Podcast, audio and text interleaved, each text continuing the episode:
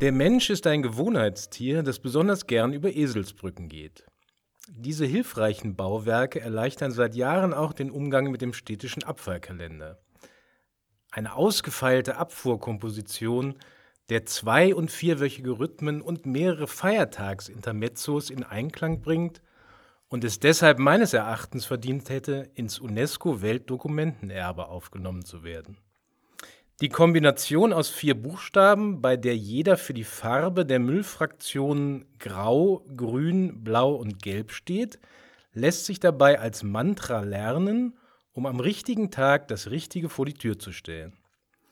Dachte ich auch am Montagabend und platzierte einen gelben Sack am Straßenrand.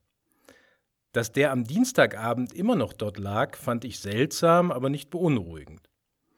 Mittwochmorgen, nach einer etwas stürmischen Nacht, hatten sich noch drei Gebinde von den Nachbargrundstücken dazugesellt. Nun zweifelte ich doch an meiner Eselsbrücke und schaute mir den Abfallkalender 2016 an. Und siehe da, wer liest, hat Vorteile. Denn die Verpackungswertstoffe werden künftig mittwochs abgeholt. Ich Esel muss mir also eine neue Brücke bauen. Montags Tonnen, mittwochs Sackgasse.